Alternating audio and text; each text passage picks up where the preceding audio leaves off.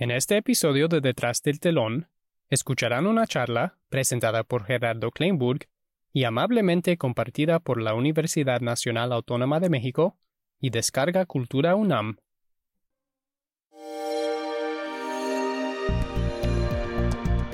Descarga Cultura. Punto UNAM.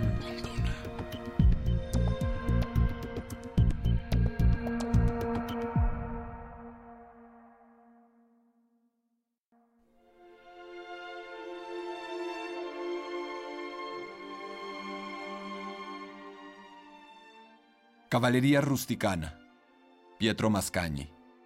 Y Los payasos, Ruggero Leoncavallo.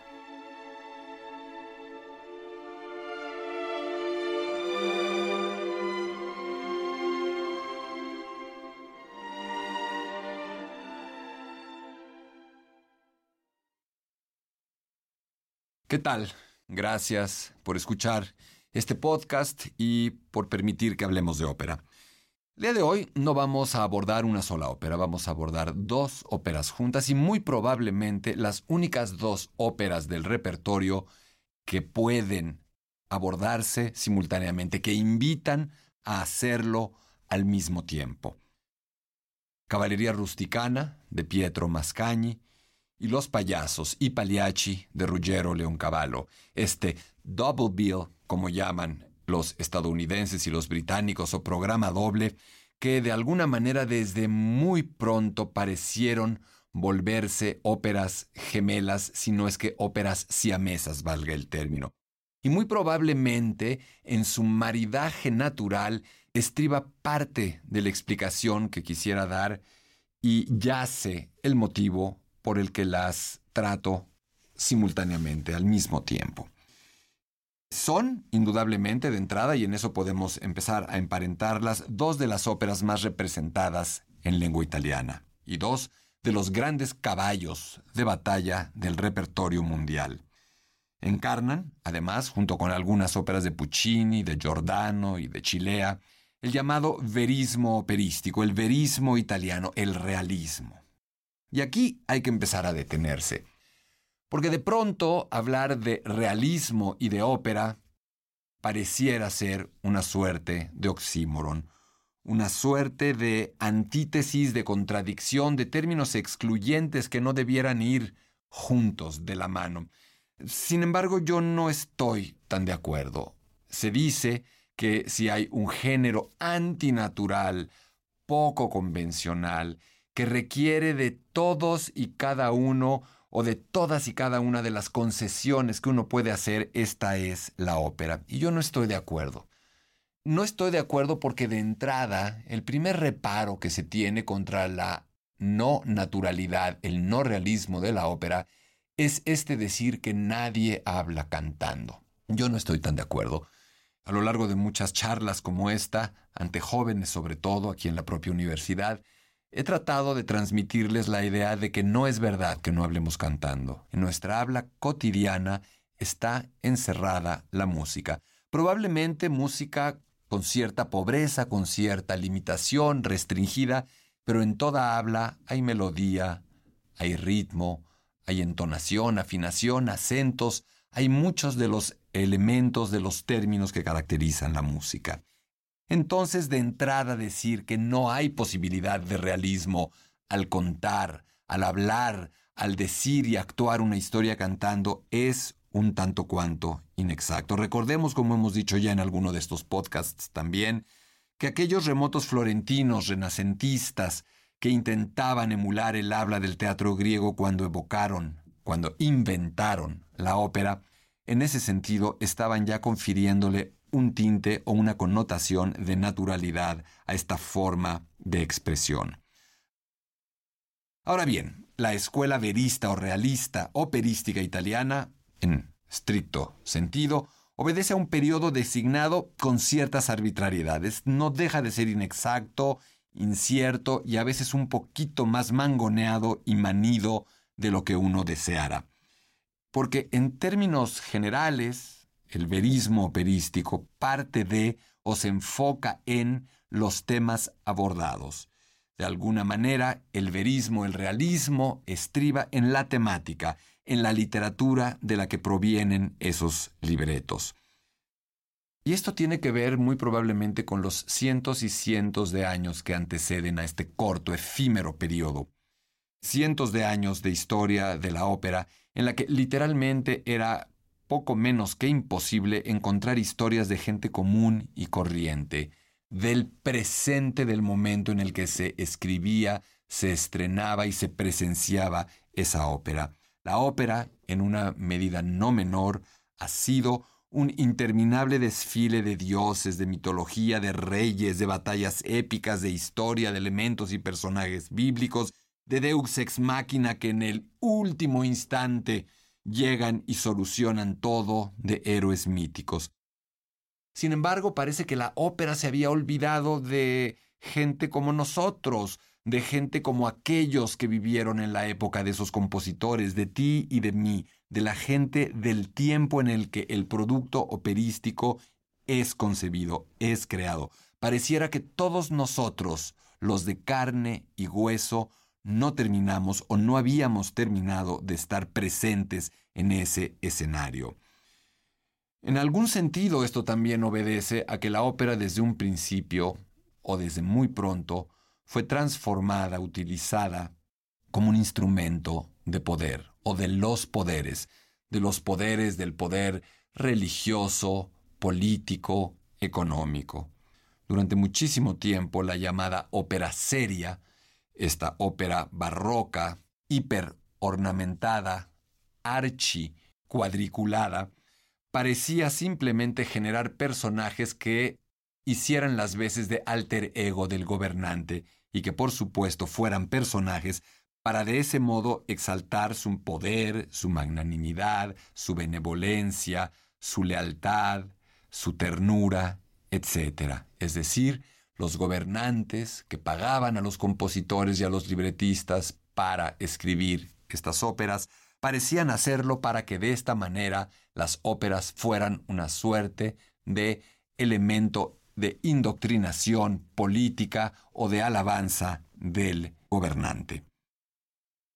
Sin embargo, al llegar al periodo verista, al llegar a caballería rusticana y payasos para ya empezar a situarnos en el tema de nuestro podcast, el asunto parece haber cambiado fuertemente. Ahora tenemos sobre el escenario a campesinos, a gente pobre, a payasos itinerantes, tenemos escenas de traición, de celos, triángulos amorosos, sexo, sangre, lágrimas, etc.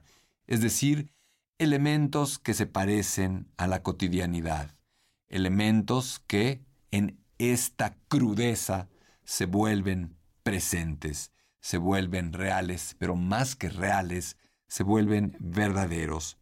Siempre lo he dicho y Caballería Rusticana y Payasos lo demuestran fehacientemente, que en algún sentido el periodo verista operístico italiano parece, pareciera extraer su temática, sus libretos de las notas rojas, de lo que hoy serían las notas rojas periodísticas, triángulos amorosos, asesinatos, apuñaladas, payasos criminales en Ipaliachi, campesinos que se matan por celos, mujeres relegadas por prejuicios religiosos, caballería rusticana. ¿Por qué aparece, me pregunto, el verismo en Italia? El camino es largo y el camino ha sido abierto de alguna manera por compositores como Verdi y por compositores como Bizet, en casos muy específicos, muy esporádicos. En algún sentido deberíamos decir, o podríamos decir, que el título seminal del verismo podría ser incluso La Carmen de Bizet. ¿Por qué?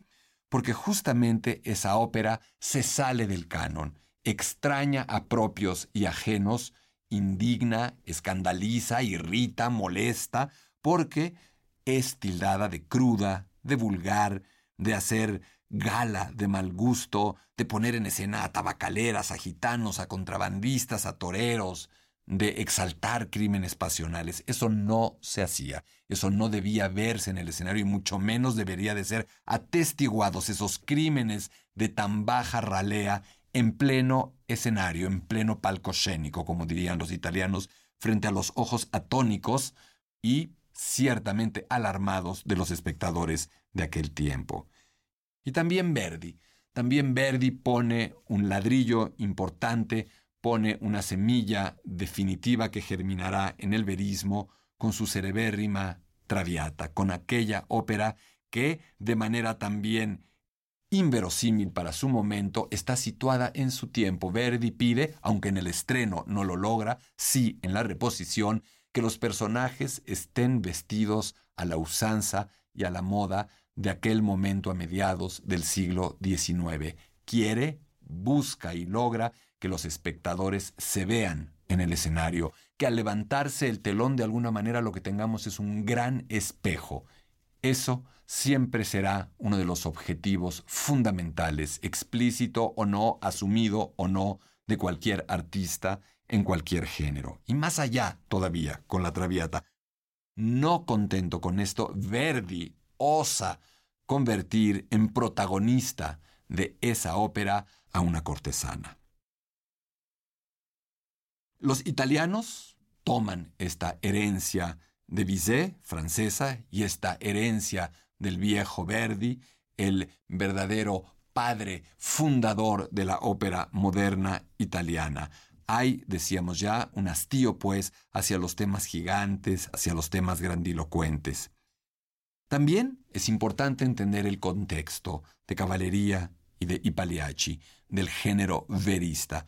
¿Por qué en Italia? ¿Por qué en Italia en ese momento, hacia 1890, que es la fecha en la que se estrena Caballería Rusticana de Pietro Mascagni? Entre otras cosas porque Italia finalmente se ha convertido en Italia, valga la redundancia. Durante casi todo Verdi, durante tiempos anteriores, Italia no era una nación, no era una unidad, ni de lengua, ni políticamente, ni en muchos otros sentidos. Era una suerte de ramillete de reinos, ducados, dialectos, desunidad política, económica, social. Hemos hablado, se ha hablado hasta el cansancio de la unificación italiana, de Verdi como un emblema, como un aglutinador artístico de este movimiento, por supuesto de Garibaldi, de Manzoni, de Cavour, el que finalmente, desde una perspectiva política, diplomática, pragmática, culmina esta unificación, le quita la parte más romántica, más bélica, más revolucionaria, y la enfoca desde un pragmatismo de estadista, desde un pragmatismo político, que finalmente es el que lleva a buen cabo este esfuerzo. Por lo tanto, en aquellos momentos de unificación, la ópera buscaba temas ad hoc, heroísmo de los pueblos, grandes batallas, liberación, emancipación, sojuzgamiento, rebelión. Así, se realiza una buena parte de la producción grande, larga, longeva de Giuseppe Verdi, aunque ya en sus dos óperas finales, Otelo y Falstaff, la unificación está lograda y por eso ya hay un viraje temático. Italia ya es una nación en el momento en el que Pietro Mascagni y Ruggero Leoncavallo escriben las óperas a las que estamos aludiendo. Ya se ha unificado, por lo tanto los temas y las preocupaciones naturalmente han cambiado. Ahora ya no se habla de independencia, de unificación, sino más bien de gobierno, de izquierda, de derecha, de burocracia, de democracia, de los problemas ya propios y verdaderos de una nación, mucho menos glamorosos, mucho menos románticos o idílicos. Pobreza, inequidad, injusticia, crimen, hambre, etc. La Italia de 1890 es una Italia en la que ahora es mucho más presente la polarización, la polarización clara entre izquierda y derecha, entre ricos y pobres, y evidente, naturalmente, comienza a reflejarse en la ópera. Ahí está, en algún sentido, ese asidero de verismo que caballería y que los payasos presentan. Y entonces, dicho esto, tenemos que llegar, por supuesto, a la escuela literaria de la que todo lo que estamos mencionando proviene el realismo, el naturalismo literario. Habría que hablar de su Macquart, habría que hablar de La Taberna, habría que hablar de Naná, de todas estas historias como una vasta, sangrienta, amarga y paupérrima paleta. Pintan todos los estratos fundamentalmente los de abajo de la sociedad francesa. Y en Italia hay un solá. Hay un personaje, o más que un personaje, sí, un personaje en cuanto a creador, un escritor nodal, que se considera el padre y el fundador del realismo italiano, Giovanni Verga. Este autor se aboca fundamentalmente a tratar estos temas, la miseria, las carencias, es un escritor siciliano y de verdad adquiere una importancia realmente emblemática. No deja de llamar la atención que sea siciliano, puesto que es en esta zona tan al sur de Italia donde se presenta mucha de esta temática con una fuerza todavía más tremenda. Sicilia, el reino de las dos Sicilias antaño, es ya una parte sustancial de Italia. El siciliano sin duda sigue hablándose, pero ya se ha unificado toda la península bajo un idioma formal, la lengua italiana, aunque cada región sigue manteniendo sus particularidades muchas de ellas más violentas, más sangrientas, más telúricas que otras, fundamentalmente cuanto más al sur de la península viajamos. El novelista al que hemos hecho alusión, Giovanni Verga, escribe una serie de cuentos que de alguna manera retratan la vida profunda, la Sicilia profunda. Uno de esos cuentos es Caballería Rusticana, uno de los más exitosos, tan exitoso que la convierte en una obra teatral y por supuesto un par de libretistas la transforman en libreto para Pietro Mascagni que se ha interesado en ella. ¿Quién es Mascagni? Mascagni es un compositor que fue superdotado, bohemio, talentoso, poco estudioso, rebelde, incumplido, de esos que no hacían la tarea, que no entraban a las clases en el conservatorio hasta el punto que es echado de ahí. Es un hombre, es un joven bohemio, pobre que vive en un ático. Y adivinen con quién vive en un ático. Viviendo esa vida de bohemio, nada más y nada menos que con Giacomo Puccini.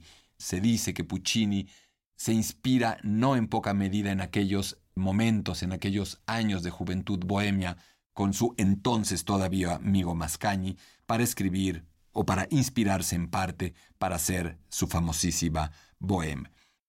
Empiezan pues estos compositores a desarrollar un interés por las escenas, la vida cotidiana, y también es importante estar muy al pendiente de que otro de esos elementos o de los elementos que contribuyen al realismo, a la sensación de realismo, es la continuidad dramática verdiana, es decir, no solamente los temas, sino el tratamiento, la verosimilitud dramática, teatral, la continuidad, la no reticulación de una ópera, el tratar de no fragmentarla tan clara y marcadamente en áreas, dúos, tríos, finales, coros, que sí estén presentes pero amalgamados, unidos con una propulsión que los lleve hacia adelante. En algún sentido, es la herencia wagneriana bajo la mano del genio que fue Verdi. Es esto lo que también influye en estos jóvenes, en estos chavos italianos que adoptan esta continuidad para también generar mayor verosimilitud. Un último elemento que es importante considerar como, de alguna manera, contexto general de estas dos óperas es el de un movimiento joven en Italia, un movimiento intelectual y artístico llamado la scapiliatura, los scapiliati, es decir, los despeinados, los greñudos, los melenudos, en una palabra, los bohemios, los jóvenes, los jóvenes que rechazan como debe hacer un joven el pasado, aunque eso implique intentarse llevar a ese Dios vivo que es Verdi de corbata. Quieren ser cosmopolitas, modernos, wagnerianos, recurrir a la literatura de su tiempo, quieren ser todo, escritores, filósofos, traductores, compositores. Entre ellos destaca Arrigo Boito, quien fuera el libretista de las dos últimas óperas de Verdi, quien fuera un gran músico, poeta y traductor, un wagneriano de hueso colorado y uno de los genios importantes de su generación. Así es que a estos scapiliati, a esta scapiliatura, pertenecen tanto Mascagni como León Cavallo. Y ahora lleguemos un poco más al origen, a la génesis o al génesis de la caballería rusticana de Mascagni. Recordemos que en aquel momento los editores tienen un papel crucial en la ópera de Italia. Son ellos los que parten el pastel, los que mueven las fichas, los que reclutan a un compositor, los que le encargan una ópera, se le editan, logran que se estrene, ponen el dinero, reciben el dinero, son parte central del negocio y son, en buena medida, los que hacen y obtienen ganancia del negocio. Reina por encima de todos ellos Ricordi, Giulio Ricordi, casi como un monopolio, y hay una competencia menor, pero que empieza a tener cierto peso, la editorial Sonsoño. ¿Cómo quiere competir la editorial Sonsoño contra Ricordi? De una manera inteligente y práctica, organizando un concurso para jóvenes compositores que entreguen una ópera en un acto. ¿Por qué en un acto? La respuesta es obvia. Es más fácil de montar, es más barata de escenificar, es más viable de llevar al escenario. Por lo tanto, es concebible que el premio a quienes ganen, a quien gane este concurso, sea justamente eso, ver su ópera escenificada. Y es el hecho de tenerla en un acto, de obligar a la concisión dramática, de obligar a llegar a un clímax y a un desenlace de manera vertiginosa, lo que en alguna medida cuadra perfectamente con los preceptos veristas realistas. Por lo tanto, la mayoría, la inmensa mayoría de esos jóvenes compositores italianos como Mascagni, como Leoncavallo, que aspiran a estos concursos, lo hacen desde la escuela, desde la factura y la técnica verista o realista. Así es como nace Caballería Rusticana. Hay una convocatoria de Sonsoño para tratar de oponerse a Ricordi, Mascagni no tiene óperas exitosas detrás, aunque ya ha escrito, entra al concurso, quiere entrar al concurso con el libreto de Giovanni Verga, que ha detectado y que le parece por demás atractivo, y dice la leyenda que estaba tan inseguro que nunca envió él la ópera al concurso, sino que fue su esposa Lina, sin que él supiera, la que la envió por correo. Luego, Mascagni, dicen, sin saber que había concursado, se entera de que Caballería Rusticana, de que su Caballería Rusticana es una de las ganadoras y que será premiada siendo editada y estrenada en 1890 en el Teatro Costanzi de Roma. Nadie lo conoce, el teatro está a medias aquel día, a medias de público, sin embargo el éxito es clamoroso, fulminante e instantáneo al punto que la obra, la ópera corre como un reguero de pólvora por Italia, por toda Europa, por el Reino Unido, por América del Norte, por América del Sur. Un éxito mundial instantáneo que coloca de la noche a la mañana a Mascagni literalmente en los cuernos de la luna. Nada más para que nos demos cuenta hasta qué punto fue exitosa esta caballería, que prontísimo una figura de la talla de Gustav Mahler la adopta, se vuelve una suerte de porrista de ella y la estrena en Budapest. Caballería rusticana, y su éxito y su estilo detonarán directamente i Pagliacci de Ruggero Leoncavallo, los payasos, y también al Puccini verista, esta parte, esta faceta transitoria en algún sentido, aunque permanezca como un rasgo recurrente en la obra ulterior de Puccini. Óperas como Il Tabarro están en absoluta deuda a Caballería Rusticana, estas óperas que son clímax tras clímax, asfixiantes, provenientes, como decimos, en apariencia de una nota roja y comprimidas en un solo acto. Ahora tratemos de abordar un poco el génesis de Ipaliachi y luego tratemos de reunir y de hablar, de bordar las dos óperas juntas. Leoncavallo nace antes que Mascagni, es mucho menos exitoso, fue siempre mucho menos exitoso, fue, no sé si menos talentoso, menos dotado, sin duda, menos inspirado, sí. Fue un hombre que trabajó, que debió trabajar con sangre, con esfuerzo y con tiempo cada una de sus partituras, de sus compases, de sus notas, de sus ideas. Era lo contrario a Mascagni, Leoncavallo. Diligente, decíamos, trabajador, escrupuloso. No tiene éxito, es un hombre además que tiene puestas sus columnas vertebrales, sus patas, sus dos patas en lugares distintos. Una claramente afincada en el mundo de la literatura, la otra absolutamente posada sobre el mundo de la literatura, sobre el mundo de la cultura, de la intelectualidad. Era, antes que otra cosa, un intelectual italiano. Al no tener éxito, se ve obligado incluso a pasar algún tiempo en Egipto, en el Cairo, donde da clases a estudiantes y donde incluso, se dice, llegó a tocar el piano en bares de no muy altos vuelos. Una vez transcurrido ese periplo egipcio, Leoncavallo regresa a Italia, pasa por Francia, tiene cierto éxito ahí con su partitura Noche de Mayo, un poema sinfónico a partir de Musset. Es tan buen libretista porque tiene también una carrera de libretista que incluso, muchos no lo saben, es uno de los candidatos por parte de Ricordi para ser libretista de la famosa Manon Lescaut de Puccini. No sucede, rompe con Ricordi, entra en franca desavenencia con el propio Puccini y no llega a nada ese proyecto. Dentro de esa poco exitosa vida está nuestro amigo León Cavallo cuando atestigua la convocatoria de Sonsoño y sobre todo el triunfo fulgurante y meteórico de la caballería rusticana de Mascagni. Y en ese momento entiende que ahí hay algo, que es un buen ejemplo, que es un buen modelo a seguir y que bien podría intentarlo de la misma manera. En algún sentido, los payasos de León Cavallo, sin que tengan la connotación de plagio por ningún lado, pueden parecer un poco una copia casi al carbón en cuanto a estructura de la caballería rusticana. Y de hecho, lo es. Lo es en alguna medida. Ambas óperas empiezan con un aria, la siciliana, en siciliano, obviamente, en caballería rusticana contra el prólogo, un prólogo genial en Los payasos, en los que en un acto de modernidad absoluta, de intermeta textualidad, León Cavallo, que es, como decíamos, su propio libretista, hace que el personaje que aparece al arranque de la obra se presente ante el público nada más y nada menos como el propio prólogo, yo soy el prólogo, dice Tonio.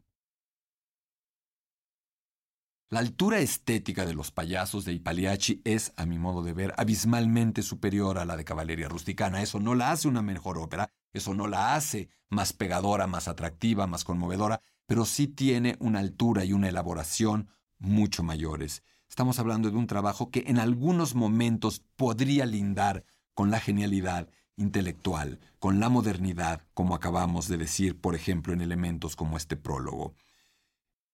En las dos óperas, para seguir con el símil, con el paralelismo, hay escenas corales campiranas que muestran ambas, de alguna manera, el contexto, la escenografía sonora, el decorado, que nos dicen dónde estamos, quiénes son los que están en el escenario. Más paralelismos, amor, desamor, infidelidad, celos, traición, asesinato, un intermezzo en ambas óperas. El de Caballería Rusticana es además uno de los fragmentos musicales operísticos más famosos de toda la ópera, sin distinción de nacionalidad ni de época. En ambas partituras, en Caballería y en Payasos, este intermezzo, este intermedio de cada una, divide la acción entre el planteamiento general del drama y el acto que será conclusivo, un acto supremo de concisión dramática, clímax y desenlace. A mí me parece que en los payasos hay una mayor hondura, que caballería rusticana es más superficial en alguna medida, más hiperestésica, más de instinto, más de precipitación, más de ofuscamiento transitorio, mientras que los payasos, me parece, están más adentrados en el drama humano. Es importante recordar que Canio se siente viejo, se siente viejo ante su amante Neda, ante su posible rival, y que eso genera, a mi modo de ver, y muy probablemente al modo de ver de los propios libretistas, bueno, del propio libretista, que es León Cavallo, un drama más verdadero, más humano, Pagliacci se estrena en un lugar mucho más importante paradójicamente que Caballería Rusticana, nada más y nada menos que en Milán, con el propio Arturo Toscanini al frente de la orquesta. Leoncavallo es mucho menos longevo, vive el resto de su vida sin pena ni gloria mayores, salvo por el éxito de sus payasos. Caruso graba el aria central del tenor Vesti la Yuva y se supone que se trata del primer gran éxito discográfico de la historia. Entre todas las versiones, las cinco versiones que hizo Caruso de esta área, aparentemente logró vender más de un millón de copias. Se dice rápido. En contraposición a lo que decimos de León Cavallo, la fama de Mascagni, por virtud de caballería rusticana, no se extingue, sino que perdura y crece y crece. No repetirá ese éxito ni remotamente con sus demás óperas, aunque puedan ser mejores. Se vuelve un maestro connotado, director del Liceo Rossini, de la Escuela de Música en Roma, y él dijo en más de una ocasión una frase que define perfectamente lo que fue su temprano éxito y de alguna manera su no posterior éxito. Él dice, a propósito de caballería rusticana, a mí me coronaron antes de ser rey. Que es cierto, no se repite ese logro. La longevidad de Mascaña es importante, nace en 1863, muere en 1945 y hay otro elemento muy desafortunado en su biografía. Nos referimos a su documentada, ineludible y cierta afiliación al fascismo, su cercanía al régimen de Mussolini. Esto es tan así que cuando Toscanini, en un acto de coherencia, en un acto de valentía y de integridad humana, artística y ética, abandona la dirección de la Scala de Milán cuando asume el poder Mussolini, es Mascagni el que lo sustituye.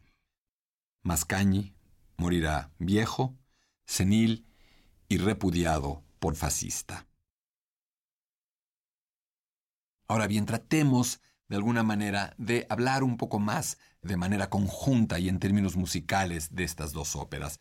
Caballería es, a mi modo de ver, una obra menos elaborada, más visceral, hecha no para impresionarnos intelectualmente o musicalmente, sino para conmovernos, para atacarnos desde la víscera, para perturbarnos, para tratar de hacernos sentir esa furia, ese ofuscamiento que los personajes están sintiendo, y lo logra. No hay una orquestación particularmente elaborada o de pronto estos motivos conductores que sí están presentes pero que son primarios, simplemente que identifican a uno, a otro y a otro de los personajes, de pronto parece que se repiten una y otra vez sin tener una idea muy cabal el autor de lo que está haciendo. En donde está el secreto de Caballería Rusticana y de Mascagni es en la gran redacción vocal tan importante como para generar algo que se dio en llamar el canto verista en contraposición al bel canto, es decir, un canto que se opone a esta línea de canto, valga la redundancia, eh, fina, amplia, sutil, al legato, a lo cuidado. ¿Y cómo se opone a esto? A través, decíamos, de lo visceral, de lo dramático, de lo crudo, de lo intenso, de una suerte de redacción vocal wagneriana a la italiana, dramática por decirlo de alguna manera, con enorme punch y por supuesto con exigencias enormes y dificultades extremas para la voz humana. Insisto, no particularmente refinada, no particularmente plena en detalles, en contrastes sutiles. Otro elemento que no podemos oslayar es la religión en caballería rusticana. Santuzza, el personaje femenino central, ha sido excomulgada. Ha sido excomulgada por haber consumado una relación no sancionada por el matrimonio con Turidu. No contaremos la anécdota, pero es en algún sentido una historia, como decíamos, de celos, de religión, de despecho, de alcohol, de duelo. Nada cercano a lo que sucede en tantos, muchos o acaso todos los países del mundo de todos los tiempos.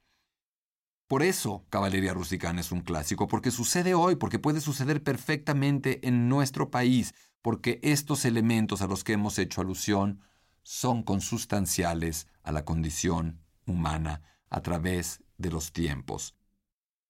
Y también esta obra es un ejemplo supremo de verismo operístico, sobre todo por su verosimilitud más que por su realismo, por ser creíble, por enfocarse en personajes y situaciones comunes y corrientes. ¿Qué pasa con payasos? ¿Qué pasa con los payasos? Hay grandes momentos, decíamos en el libreto. León Cavallo es un intelectual más no. En algún momento acusan, llegan a insinuar que hay un plagio en relación con alguna historia, algún cuento, una acusación contra León Cavallo. Leoncavallo se defiende cabalmente diciendo y argumentando que él es, que él fue hijo de un juez de pueblo, de un magistrado de la policía y que el caso este que recrea de los payasitos itinerantes que viven un crimen pasional en plena representación fue algo real, fue una historia verídica, tan verídica que fue un caso en el que su padre tuvo que actuar como juez. Me parece perfectamente creíble. Decíamos, habíamos hablado del prólogo fascinante, novedoso, de la confusión continua, y ese es el secreto de los payasos, entre la vida y el teatro, entre lo real y lo irreal. Canio, en una de sus primeras frases, en sus primeras intervenciones en la ópera, tiene una serie, dice, pronuncia una serie de palabras que me parece son la clave, la verdadera esencia y la piedra fundamental de su ópera. Canio dice, il teatro e la vita non son la stessa cosa. El teatro y la vida no son la misma cosa. Sin embargo, cada minuto, cada compás, cada fragmento de esta anécdota, el clímax, el desenlace, el nudo mismo contradice esta frase. El teatro de esos payasos sí es la vida, sí reproduce literalmente a los espectadores que están dentro de la ópera, en este juego fantástico de teatro dentro del teatro que es esta ópera. Pero no solo eso, en esta suerte de credo verista, ese momento retrata también a los espectadores mismos de la ópera, de entonces, de ayer, de hoy y de mañana, a nosotros. Ruggero Leoncavallo, con los payasos, nos está retratando y nos sigue retratando a todos nosotros. Mascañi también lo hace, pero en Leoncavallo es incluso más directo, nos lo está restregando en la cara, nos está diciendo, miren a unos espectadores verse en una obra. Ergo, mírense, véanse en mi ópera. ¿Por qué payasos? Me parece que a todos los seres humanos nos puede resultar peculiar y perturbadora esta profesión, este atuendo. No hay nada más triste y potencialmente terrorífico que un payaso. Imaginémonos si nos encontramos a alguien vestido a medianoche de esa manera en un callejón oscuro. Este elemento del payaso lo termina de hacer más fuerte. En algún sentido, todos nosotros terminamos siendo unos payasos. Ya lo dijo el propio Shakespeare. Soy un bufón de mi propia vida, hablando de Romeo. Así, este ser payasos le da un giro genial de perversidad, de dolor, de humillación, es descarnado. Esta gente que nos entretiene, estos payasos que nos divierten, son miserables en el sentido, en la acepción más pura y literal del término, miserables, carentes, llenos, plenos de carencias. Llegamos así a la primera frase y a la última frase escrita para el barítono en Los payasos, para Tonio. ¿Cómo empieza la ópera? Tonio sale al escenario y nos dice, si può, se puede, con permiso, y finalmente, cuando Canio ha asesinado a Neda y a Silvio, el amante con el que la traiciona, él dice, o el tenor, dependiendo la versión que queramos seguir, aunque el texto original de León Cavallo tiene que ser, lógicamente, de nuevo, el barítono Tonio quien abrió la ópera el que la cierre. ¿Con qué frase? La celebérrima frase, la comedia es finita. La comedia ha terminado. Realmente esta frase es en alguna medida la que nos permite unir cabalmente a las dos óperas, las que la redondea, desde este arranque con la siciliana atmosférica de caballería rusticana hasta esta frase que hace de epílogo a toda la velada. Y finalmente, yo me atrevería a preguntar, ¿no faltará un signo de interrogación en esa frase final de estas dos óperas? ¿Será de verdad la comedia ha terminado o la comedia ha terminado? Porque a mí lo que me parece que este signo de interrogación que el estilo verista pone en las dos óperas, ese signo de interrogación, decía, prolonga la historia y nos dice que nosotros mismos llevamos siempre a cuestas este tipo de historias, nuestras historias, que somos los personajes de las óperas veristas, que la ópera no ha terminado porque de verdad somos todos nosotros. Ese, me parecería, es el sentido ulterior del verismo y eso, mucho más que su calidad intrínseca musical, es lo que de verdad convierte a estas óperas en entrañables y repugnantes a un tiempo, en perturbadoras y conmovedoras. En una palabra, son estas dos óperas, es este estilo operístico el que ha llevado al género en muchas ocasiones a que se confunda providencialmente con nuestra propia vida y a que de verdad no logremos saber si somos los personajes o los espectadores de Ruggero Leoncavallo y de Pietro Mascagni. Si te ha gustado escuchar Detrás del telón, no te pierdas un episodio. Suscríbete y deja un comentario en Apple Podcasts, Spotify o cualquier plataforma que uses. No olvides compartir este podcast con tus amigos en Twitter y Facebook. Nos vemos en la ópera.